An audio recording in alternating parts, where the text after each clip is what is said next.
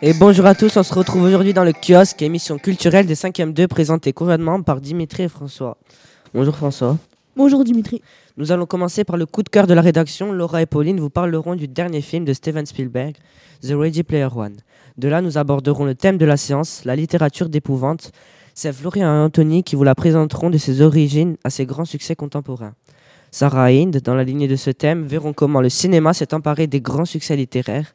Et enfin, Arthur et Anthony nous plongeront dans l'horreur des faits divers inspirés de ces films d'épouvante. Nous allons vous présenter The Ready Player One, réalisé par Spielberg et sorti en mars 2018. Dans un futur dystopique où plus personne ne supporte de vivre dans un monde pareil, chacun aime s'échapper dans le jeu de réalité virtuelle, l'Oasis. Mais bien plus qu'un jeu, c'est devenu une véritable vie pour les joueurs. À sa mort, le créateur, James Hallyday, cache trois clés. Le possesseur de ces trois clés aura tout le contrôle du jeu. Wade, connu sous le nom de Parcival, se lance dans une aventure risquée, tant dans le jeu que dans la vie réelle, avec ses compagnons, pour ne pas que ce monde virtuel tombe entre les mains de la compagnie Innovation d'Industrie Online. Donc, pourquoi Ready Player One est un coup de cœur? Tout d'abord car les effets spéciaux de ce film sont magnifiques. Il surpasse Avatar à ce niveau. Le film reprend aussi tous les autres thèmes du réalisateur, mais aussi beaucoup d'éléments de pop culture.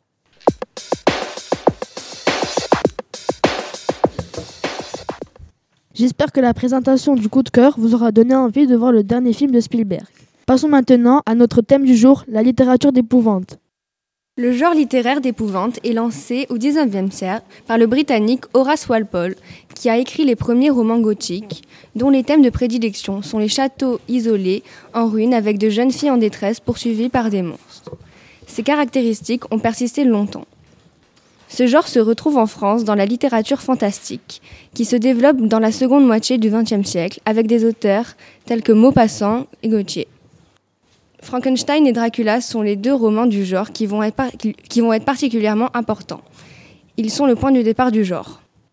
Mais le genre tombe dans l'oubli et n'est vraiment redécouvert et réécrit que dans les années 1970, notamment grâce aux vieux ouvrages adaptés au cinéma qui vont relancer la série des auteurs et lecteurs. L'exorciste de William Peter Blades, Entretien avec un vampire Dan Rees, etc. Mais malheureusement, à partir des années 2000, le thème retombe dans l'oubli et désormais, le seul auteur de romans d'épouvante à connaître toujours du succès est Stephen King.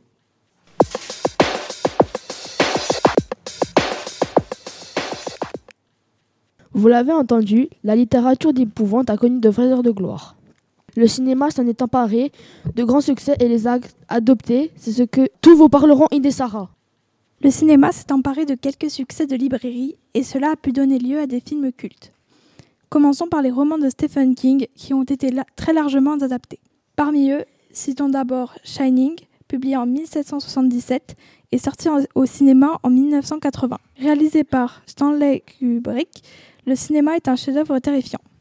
Gary au bal du diable, publié en 1974, sort au cinéma en 1977. Brian De Palma s'est emparé de l'histoire de cette adolescente moquée par les autres lycéens qui va employer des tons inquiétants pour se venger. Ça, publié en 1986, est sorti l'année dernière au grand écran et est le clown terrifiant qui a fait frissonner la planète entière. Enfin, il faudrait encore parler de Christine, La Ligne Verte, Cat's Eyes, Fenêtre Secrète, Dead Zone ou Dark Side. En dehors de Stephen King, notons la saga Twilight, est une série de romans fantastiques et sentimentaux de Stephanie Meyer, publiée entre 2005 et 2008. Elle est composée de quatre tomes intitulés Fascination, Tentation, Hésitation et Révélation, qui ont fait l'objet d'une adaptation cinématographique entre 2008 et 2012.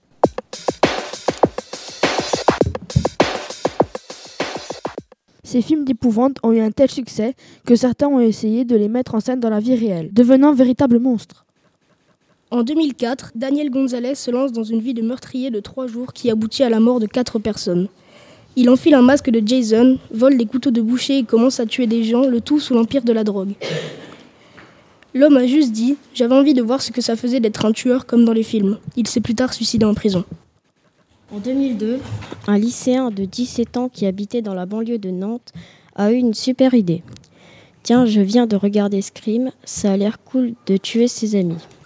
Ni une ni deux, il achète un costume de Scream et, deux semaines plus tard, il donne un rendez-vous à une amie la terrifie et la tue de 18 coups de couteau. Elle avait 15 ans.